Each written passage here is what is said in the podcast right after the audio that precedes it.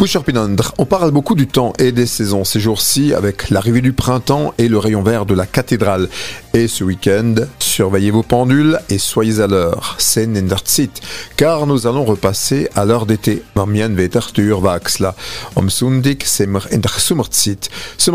L'heure d'été. Il convient d'ajouter 60 minutes à l'heure légale et dans la nuit de samedi à dimanche, à 2 heures, il sera ainsi 3 heures, also Schlafumrastund weniger. Mais dès lors et jusqu'en juin, nous gagnerons en luminosité. Dimanche, le soleil se lèvera plus tard et se couchera plus tard. Rappelons que le changement d'heure avait été instauré en Europe en 1976 après le choc pétrolier der El Ufprol.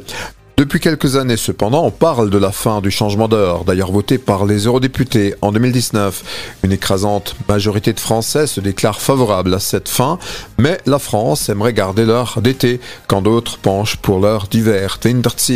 On a souvent dit que changer d'heure perturbe les horloges internes, der De même, il perturbe le rythme des animaux les vaches vont avec le jour et la lumière. Tant que l'Union européenne ne remettra pas les pendules à l'heure, on devra encore opérer le changement de printemps et d'automne. Heureusement, vos smartphones, eux, se règlent automatiquement.